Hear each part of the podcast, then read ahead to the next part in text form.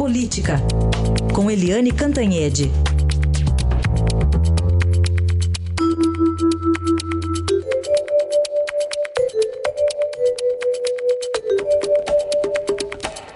E o primeiro assunto, operação da Polícia Federal. Alvo principal, ex-ministro Henrique Eduardo, Alves, preso, né, Eliane? Bom dia. Bom dia, Raíssen. Bom dia, ouvintes. Olha, para cá, para nós, essa era uma prisão muito esperada.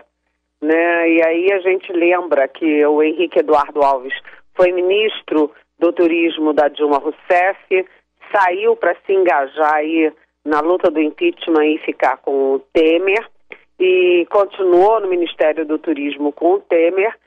E na primeira, no primeiro sinal da Polícia Federal, no primeiro sinal de que ele estava sendo investigado, ele já saiu correndo pela porta dos fundos, o que deixou todo mundo com a impressão naquele momento de que ele sabia que tinha provas e ele sabia muito bem o que, que, tinha, sido, que, que tinha sido feito na época dele. E agora a Polícia Federal prendeu o Henrique Eduardo Alves hoje, é, em Natal, ele por causa de um grande esquema de corrupção na Arena de Dunas, que é o estádio de futebol lá em Natal. O Henrique Eduardo Alves tem, aliás, ele é suspeito de ter desviado 77 milhões. O pessoal aqui no Brasil não é nada modesto, né? Uh, é, 77 milhões de reais é um bocado de dinheiro cá para nós. E o Henrique Eduardo Alves, ele tem uma dupla condição política. Eu diria até uma tripla condição política. Primeiro, ele é filho de um político muito importante, que foi muito importante no Rio Grande do Norte, Aloísio Alves. Ele foi governador, ele foi deputado, ele foi caçado na Revolução de 64, lá no golpe de 64, é, não por divergências com o regime, mas sim por corrupção, acusado de corrupção. É, a segunda condição do Henrique Eduardo Alves, a lei é que ele foi ministro de dois governos que se tornaram antagônicos, do PT e do PMDB.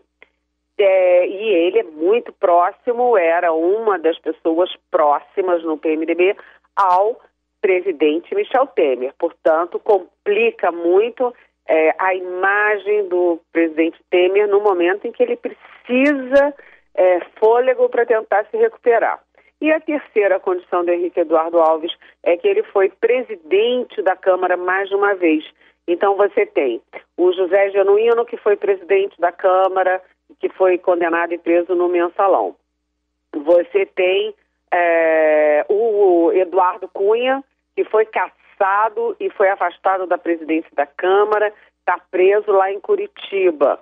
Você teve lá atrás o Ibsen Pinheiro, numa história, aliás, bastante controversa até hoje, que também foi caçado. É, enfim, hum, hoje em dia a gente acha até que o caso do Ibsen foi mais por pressão política do que por roubalheira, mas foi. E agora você tem mais um ex-presidente da Câmara é, envolvido com a polícia e preso. Né? É, lamentável, Heisen. Sem dúvida, vamos acompanhar ainda durante o dia. Agora, você fale-me, por favor, a todos nós, a mim, aos ouvintes, Eliane, desta TSE, Terça Sombria Eleitoral. Olha, o TSE, é, eu estou ouvindo muito chute né, que vai ser assim, vai ser assado, todo mundo com alguma certeza, mas não, não dá para ter certeza não. É, inclusive os próprios jornais hoje ninguém bancou o resultado.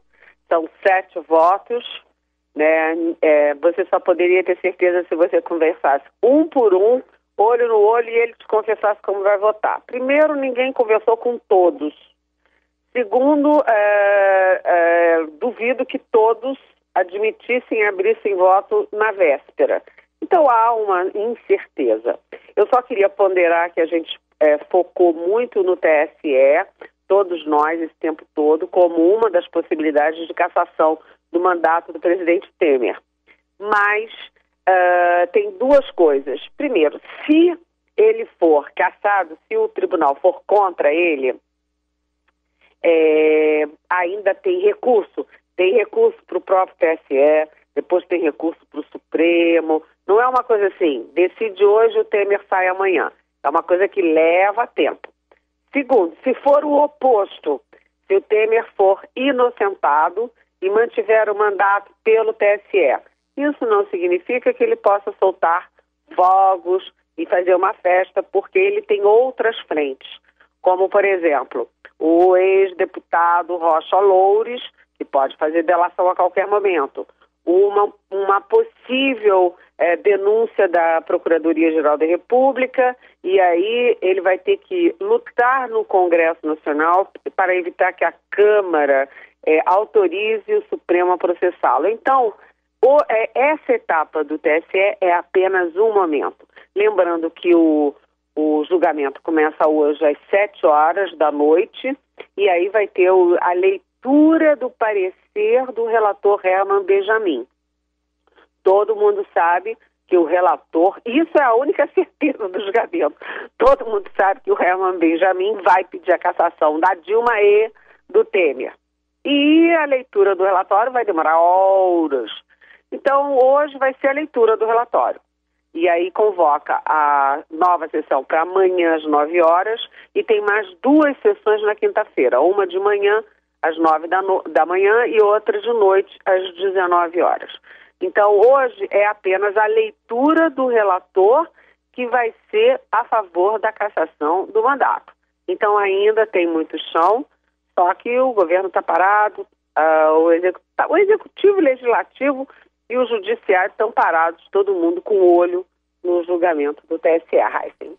Muito bem, então amanhã a gente certamente vai comentar esse assunto. Então, mais do que um bom dia, eu desejo a você, Eliane, uma boa noite. É, porque essa nossa noite vai longe. Até amanhã, então. Até amanhã.